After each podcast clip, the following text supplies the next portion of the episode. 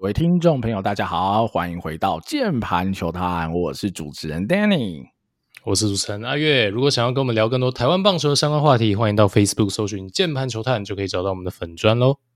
好，那这个今年中职球队的 review 以及来年的展望哈，我们到了今年的总冠军啊，中信兄弟哈，这这个中信兄弟期啊，前面四队讲完，讲到中信，我觉得相对已经。很轻松了，因为中间用的没没什么问题，真的没什么问题哈。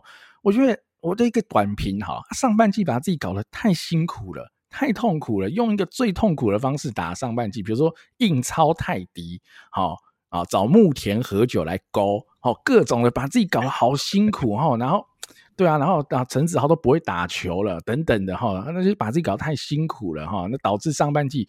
啊，仅仅只拿了第二哈，下半季我觉得是完全的释放哦，整个都正常了起来哈，投手的调度安排哈，分工很正常，打线哦正常更多哈，江坤宇终于稳定的打二棒，然后重用了岳振华打一棒，哇，整个得分效率瞬间拉高哈，那大家当然都打得很好，好变成一一条无差别打线等等，我觉得哇，下半季就完全的体现。好，季前大家对于中信的这个期待，好，以及中信就本身这个战力就是这么的丰厚，好，套句叶总讲的，中信就是一支这么强的球队，他五六十个人都能用，而且差异不大，真的就是这么强，所以他在季赛就是会有一个碾压性的强，那加上季后赛，呃，老实说，我先讲，我觉得祝总哈表现的比我想象中来的更好，好，所以他以一个四比零之姿，好，把乐天剃光头，那厉害佩服，我觉得今年的。呃，赛季表现虽然上半季，然后象迷可能会觉得有点痛苦啦，有一点痛苦。但我想下半季开始以后，乃至到总冠军赛，总冠军拿到手，哇，真是爽了三四个月，真的很爽哦。我觉得象迷应该看球就是只有呵呵笑了哈。整年的成绩嘛，六十九胜四和四十七败哦，虽然小输给原队一点点，但整体的表现我觉得还是非常棒。OPS Plus 一一零，ERA Plus 一零四，好，我觉得都是非常优秀的表现啦。好，阿元你怎么看中信兄弟？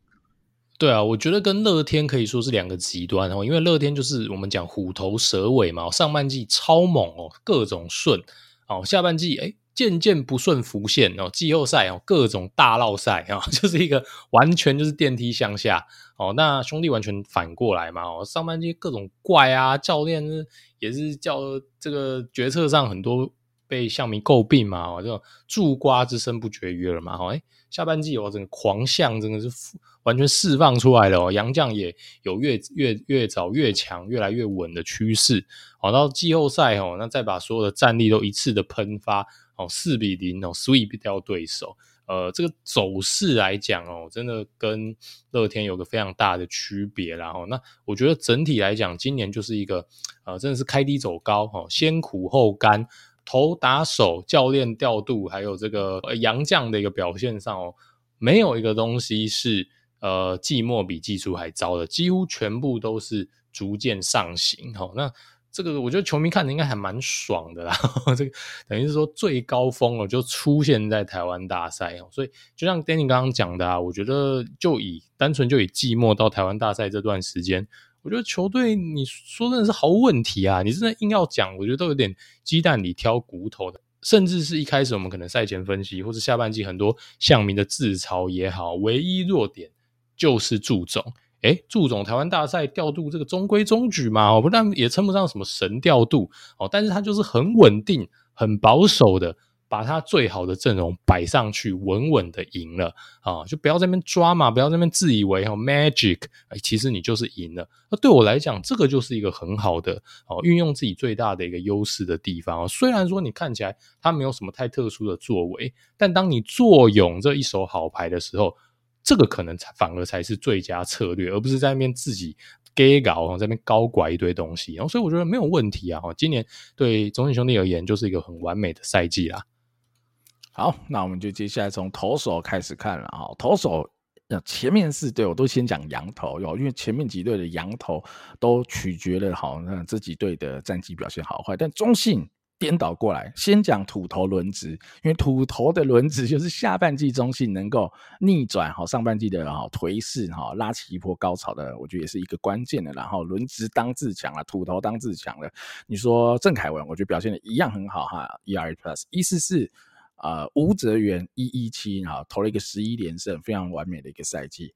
然后呃，然后以及你说还有很多很好的选手可以在这里面。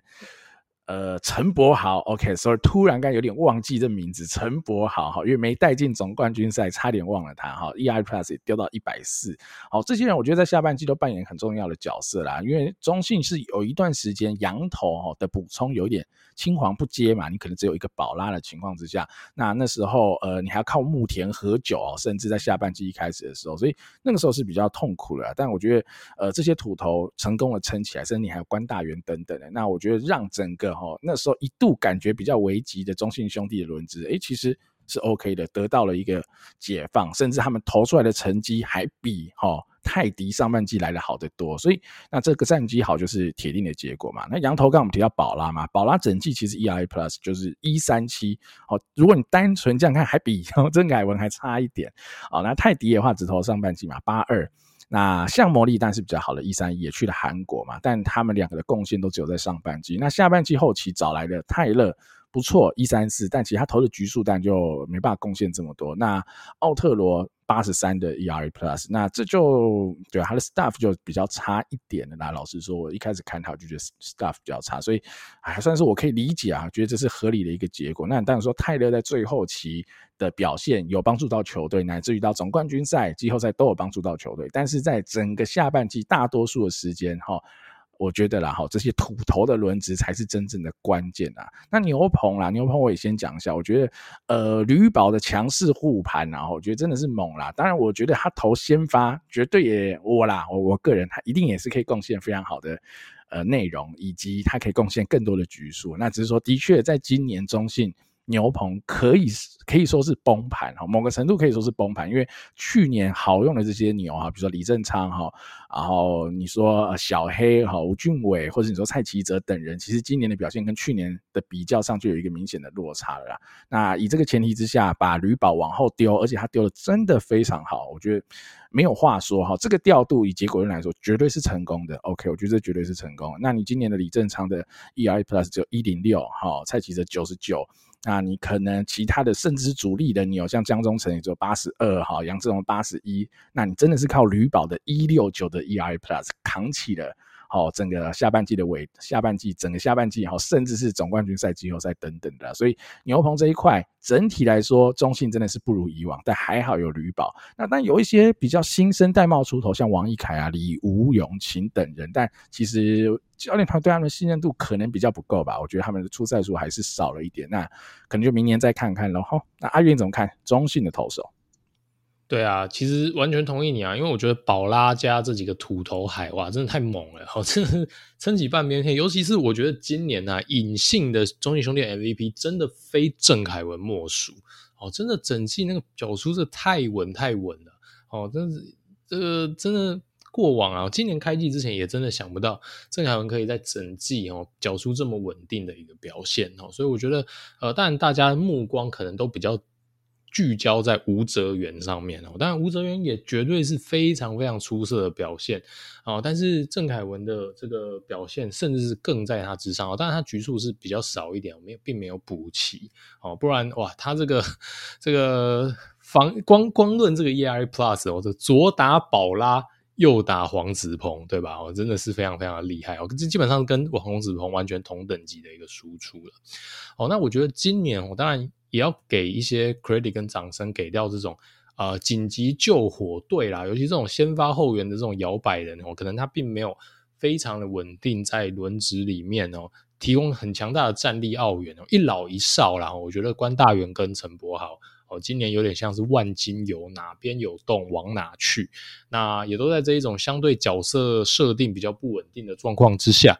都能维持很良好的输出，尤其是我们都记得嘛，下半季中信兄弟一度面临很严重的确诊潮哦，这个轮子都塞不齐了哦，但是呃，他们不管在什么时候呢，不管交给他什么任务，都能。哦，提供非常不错的一个发挥哦，这个我觉得也算是一个隐性哦的一个 MVP 啦哈。那牛的话，我觉得就是嗯各种退步吧哦。那琼 A 我觉得也老了啦，哦那这个压制力真的不比当年哦，这个我觉得也是呃无可厚非哦，毕竟真的有年纪了。哦，那呃像是这个这个小黑啊，我像蔡奇哲这种，其实过往 staff 非常好的这个年轻牛棚啊。那都不再强势，好，那这个呃，我觉得也不怪他们啦，哈，因为毕竟他们都年纪轻轻，都曾经在这个牛棚里面吃了非常非常的局数。那我觉得牛棚本来可能一年一年之间的表现就会比较起伏一点，那他们可能在体能上或整体的疲劳度上，今年就是没有办法调整到状况之内。呃，我觉得好好的休息，来年哦，他们都还年轻，都还有时间可以变回那一个。呃，大家印象中的一个主力牛了，然后那我觉得今年稍微比较可惜一点的地方，就是因为我们今年知道，哦，就是像是我刚刚讲的这几个主力牛棚都没有像过去这么强势的状况之下，我们当然会期待一些。可能更年轻，或是过往比较没那么被重用的牛棚可以顶上来哦，因为牛棚就是最容易出现这种 out of nowhere 呃跳出来顶上的这一种呃状况嘛，像是味全，大家可以看到说，哎、很多你根本在季前期不会期待他们在占有这个甚至是一军名单的一席之地的人哦，变成了主力牛棚哦，但是今年兄弟其实我觉得相对比较少这样的人跳出来。那像是王奕凯，我觉得王奕凯的潜力跟他的 staff 都摆在那边。好，但他今年只吃了十几局。那具体的状况哦，可能是他在身体上面呃有些状况哦，或者说调整呃有一些不到位。但就结果论而言，我觉得今年应该要是能让像王一凯这样的人发光发热。的一个很好的机会哦，但是好像是有点错失了啊。不过这个就是小小的一个问题啦。那未来我觉得还应该还是会很依赖他们这一些年轻人，那就来年再看看吧，看是有新一代的这个呃过往没有获得太多机会的牛棚可以顶上来，还是说呃像是小黑、蔡迪泽这些人能够强势回归哦。那反正总是要有一条路可以走啦。好啊，那以上大概就是投手的部分。我觉得投手部分，呃，中心真的没什么问题。你说牛棚，当然好，今年稍微比较惨，但这些人就都还年轻嘛，所以应该都还可以期待明年有一些呃回神吧，对吧？哈，那我们看打者好了，我觉得打者才是中心，我觉得最恐怖的地方，真的很恐怖啦。你说。呃，乐天当然也强，我当然不会说乐天不强，整体打下来 OPS Plus 也强，但是中信的这个打线又年轻又强哈，就中你可能啊、你还有小胖哈，在乐天有小胖哈、朱哥等人呢，他至少 OPS Plus 还是破百的嘛哈，这些老将，但哇。这个中信就比较恐怖，你看岳振华打出了一个准最佳十人的成绩，然后 OPS Plus 一二六，为什么是准？他好像呃守备出赛数不到不到呃那个票选的标准，然后导致他没有办法参参选。不然我觉得他铁定是卡一席嘛。那你说林书义、陈文杰也都是生涯年的表现，林书义 OPS Plus 一二七，陈文杰一二二，好吧，是，真的都很强。那你原本的那些基石球员也一样猛嘛？江坤宇一四一。哦，子豪、陈子豪一四八，许基宏一四一，那王威成今年就算有一点小衰退，也还有一一一。那相对比较差的就只有岳东华，好，岳东华八十三，但就是以一个二垒手手背可能中上的情况来说，这也是个及格吧？哈，我不敢说这是多好，至少也是个及格表现。那这些人都真的表现的太好，再加上还找了一个福来喜，即便福来喜最后 OPS Plus 只打了八十八，我对他的期待当然是更高，应该是要一个破百，至少破百的打击实力。哈，但 OK 啊，他在捕手这一块带给投手的安定感，以及哈给予投手更多的大胆的配球也好，或是呃引导投手能力等等啊，我觉得都为中信的投手群加分非常的多，所以福来喜也会是这个关键中的关键啊。整体中信在下半季战绩起飞，拿到总冠军的关键，所以哇，这打线中信这真的是无差别，然后又强哈，打的比较差的他在手背上或其他上又一定都有贡献。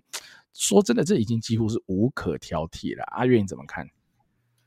对啊，我我觉得真的今年非常让人惊艳的一点哦，就是外野瞬间换血哦，可以说是一瞬间哦，啪一声换好了。所以之前的主力衰退哦，或是主力退出呃这个一线的轮替阵容，哎，似乎对中信兄弟完全不构成任何影响。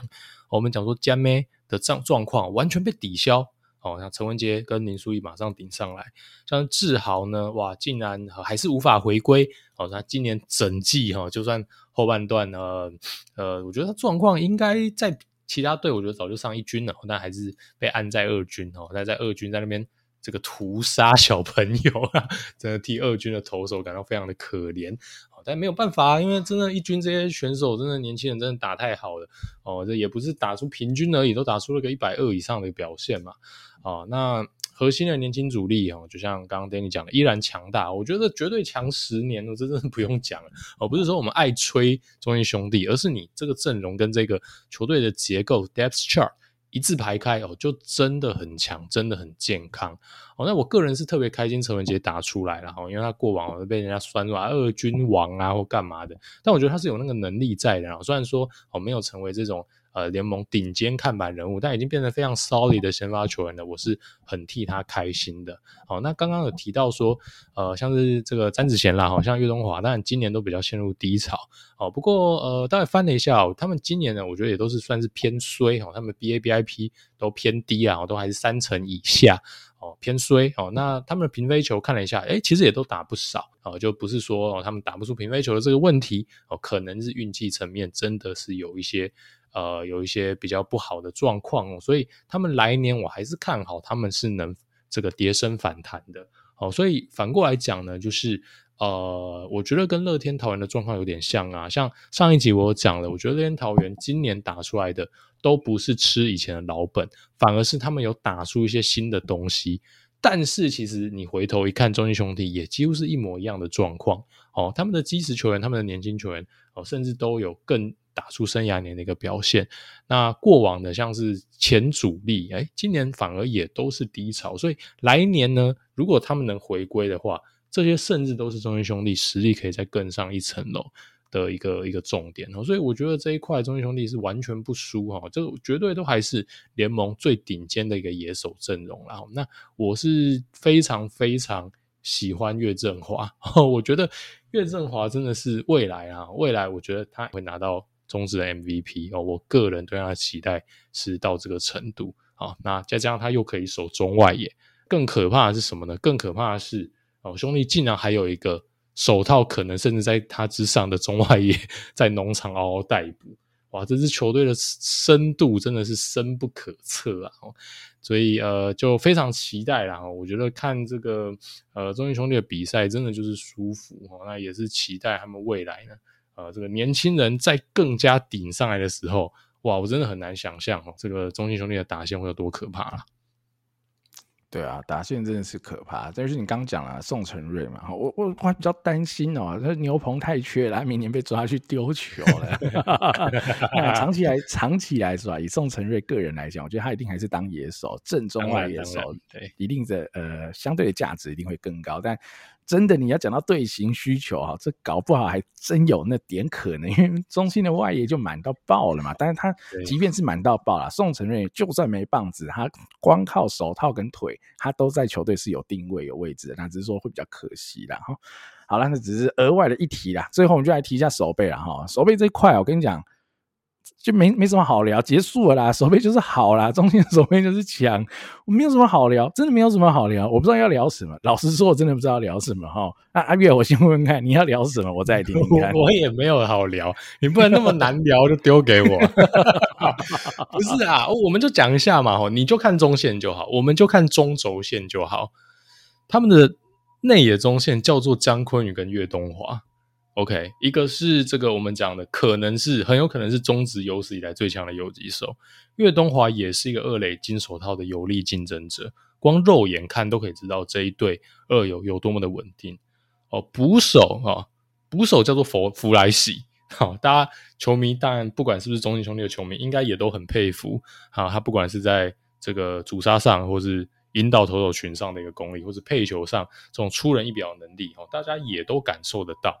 那中外野手呢？不好意思，岳振华加上还有一个后段的守备之人宋承瑞，顶尖中的顶尖。这个除了铜墙铁壁之外，我不知道怎么形容，我真的不知道怎么形容诶、欸、哦，然后你说角落很烂吗？没有哦，角落也是塞了一堆金手套。你这守备是怎么评价？没有办法评价哦。我觉得其他都还有一些隐忧，但是光就守备面，他真的是很甩联盟四队。好几条街哦，我觉得这个评价真的是很公允的。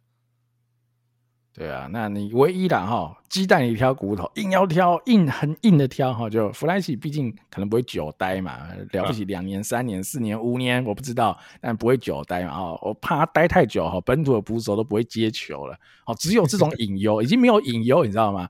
已经没有隐忧了，就只有这种很无聊的隐忧了。我怕你整体看下来，就像阿月讲的，角落外呃角落内也都是金手套等级的选手，角落外也守的也都不差。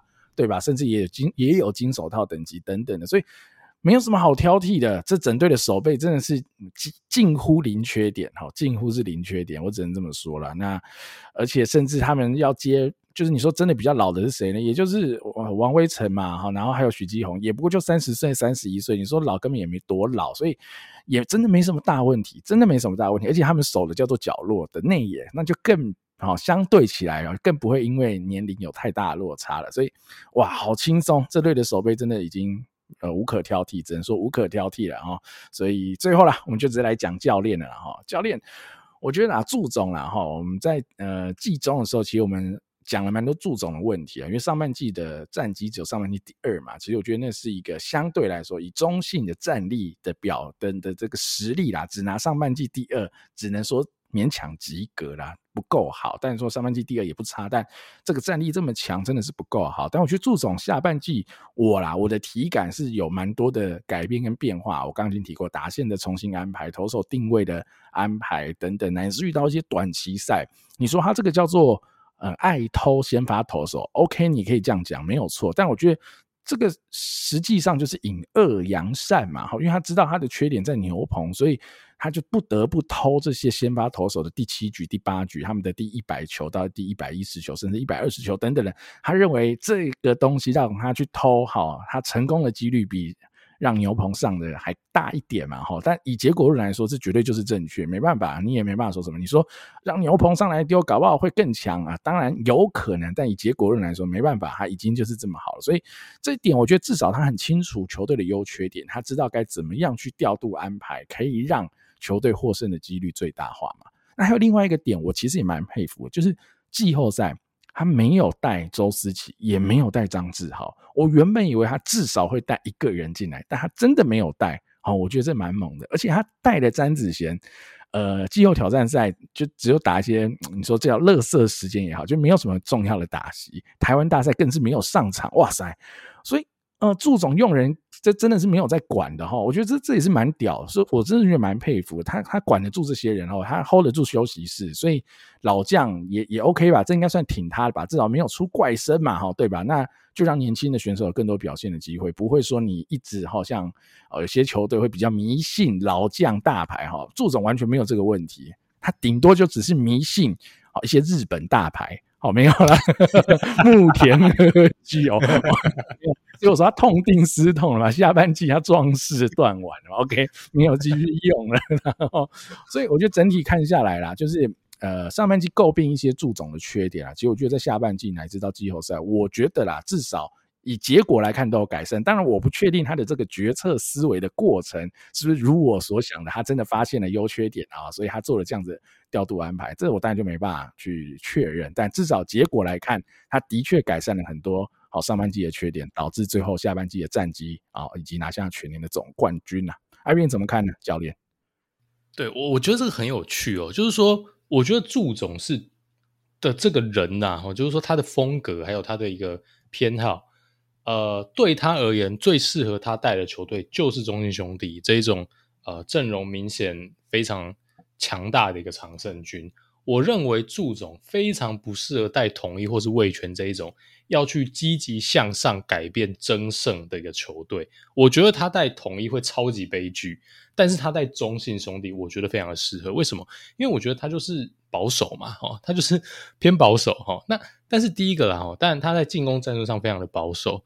那但是今年我们都知道是烂球年，好，再加上第二个，他的球队体质碾压，所以可以把这个在现代棒球认为是缺点的负面影响，最大程度的降到最低。好，因为第一个嘛，你容易领先，然后你容易领先，当然你做。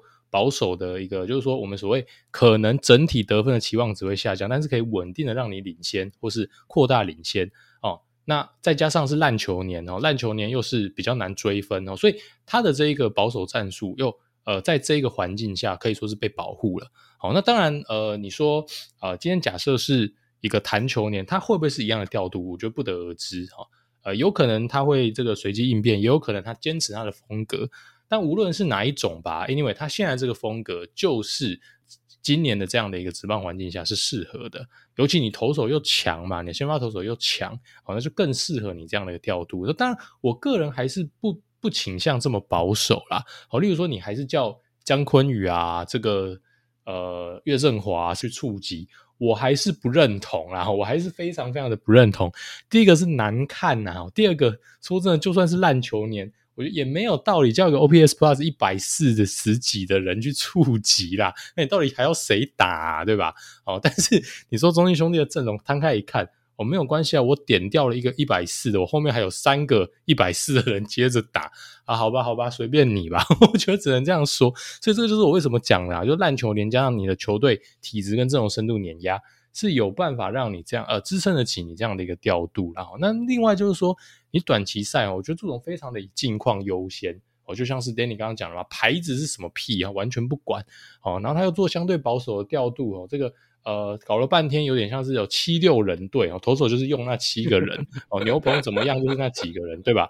诶 OK 啊，哦这个在例行赛你如果这样搞绝对落赛哦，但是。季后赛，诶，就是这样啊，哦，就是这样子搞，很 OK。我觉得你说“引恶扬善”这四个字，我觉得完全就是一针见血了。这个说明了台湾大赛两队的一个这个应该说策略上的落差嘛。好，因为祝总这边是拼命的引恶扬善，好，那呃乐天这边就是完全反过来嘛，自己最强的牛棚 没有端出来，哦，而是拼命的让其他人去送死嘛。哦，大概就是这样子啊。所以，哦，我觉得很有趣啊。哦，那。你今天如果说哦，像是我们前几集有讨论到统一哦，就觉得说是丙总是他的优势是在于说知变通，他很会去呃想一些有的没的去呃让球队取得一些可能是意料之外的一个 upside 哦，但是相对他会付出一些风险。那我认为说，你如果今天在整像统一这样，可能是介于中间，整整体战力可能是哦，可能 maybe 是第三好了哈，可能是介于。这个联盟中段班吧，哈，这样的，那你当然哈，你去为了争胜去冒一点风险，但是你可以让那个球队的上限增加。像我觉得丙总也是很适合统一的总教练，好，但是如果你是很保守的，你就是很保守的卡在中间嘛，好，但是你今天是一个战力领先的球队，你做一个保守，等于说有点像是你降低那个标准差，你的上限很有限。但没有关系，因为你本身就算是平均值，你也已经是战力领先了。好，这就是为什么我说祝总是适合中信兄弟的教练。所以我觉得这点很有趣啦。那结果也是非常好的嘛。所以呃，这个我觉得未来几年呢，这个绝对都还是会看到祝总这个长中信兄弟的兵符啦。那呃，我相信啊，只要他能维持今年呃下半季乃至于台湾大赛这样的一个表现。偶尔偷一点投手，所以我觉得还是讲一下台湾大赛有一些那个偷的真的是过分了，真的是过分了。整体来讲，这个策略我同意，当然完全同意跟你讲的、啊。整体策略就是你偷先发 OK，因为你先发远比轮子强。但是在一些关键时间点，那个真的太闹了。啊，例如说像是吴哲源，那个我们也之前都 diss 过了。好，那迟早他也是会出事。然后这一次运气很好，他没有出事。但你说每一队其实多多少少都有一点这样的小问题啊。那来年的话，他只要能维持住他的这些优点，掌握自己球队的这个优势哦，我相信他来年的战绩绝对都还是非常非常好的。那光就这一点哦，光就你可以把球队的优点极尽的放大，其实我觉得你就绝对是一个合格的总教练了。即使你有一些，比如说偷先发的小毛病，然后所以呃，教练也是会进步的。那祝总说真的，就其实就跟曾总的逻辑类似。大家也不要忘记了，他也不是一个经验非常非常丰富的总教练，他的年纪说真的也不大，所以也是可以期待哦，是不是随着经验的累积，他的这一些小毛病，哦，或甚至是有一些大毛病可以被改掉，哦，我觉得至少战绩是好的状况之下，象迷还是可以期待祝总可以继续的进化。那或许有一天哦，祝瓜这个名词就会彻底消失了吧？我不确定。好啊，那这就是我们今年度的中心的 review 了。那我来谈谈明年度啦，未来的展望了哈。那我其实我自己列了几个点，但我觉得能聊的点竟然也不多哈，因为整体的战力之完善哈，缺点很少，好导致啊值得关注的重点相对就比较少了哈。先讲几个哈，第一个就是。弗莱西必须续约，好，必须续约。如果弗莱西没续约，哇，那这个世界就不一样。那中信兄弟可能就回到今年上半季的中信兄弟了哈，所以。必须续约哈，因为其实我在那个啦，呃，之前的下半季展望那集嘛，我就已经讲得很清楚。我觉得就是弗莱西哈获得解放，可以上来一军打，绝对就是对中信战力最好的帮助嘛。哈，虽然说呃下半季那时候我们做个排名预测嘛，哈，其他队友我猜的不是很正确，至少中信一路以来我猜的都蛮正确的，所以这个点我觉得真的是最大的关键，就弗莱西还有一个哈。好，带领全队获得 buff 的这种超级强的增益效果了，所以必须续约啦，这一定是最重要的重点。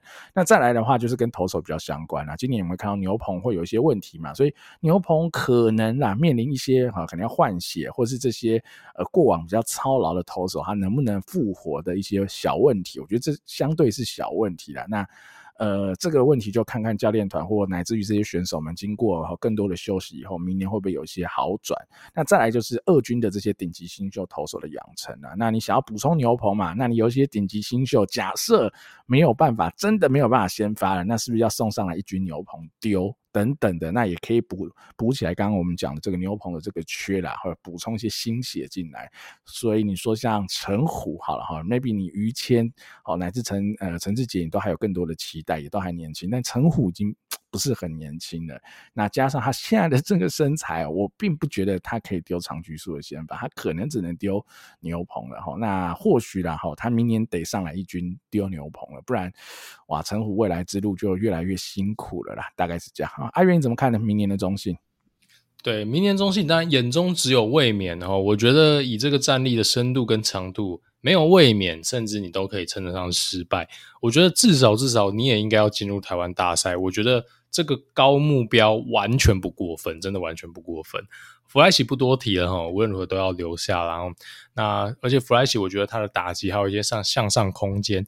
因为说真的，以他过去的资历，还有在大联盟角出的表现，我也不觉得他在中职只能打出 OPS。OPS Plus 不到九十的一个成绩哦，我认为至少长打应该是有机会再多一点的哈，这是我对他的一个小期待啦。好，那我讲几个可能中信来年是不是能维持住战力，甚至是更加碾压？我觉得几个可看点，然后第一个是宝拉哈，宝拉其实是有点风险的，毕竟他的年纪也是有喽，他也是三十四、三十五岁了。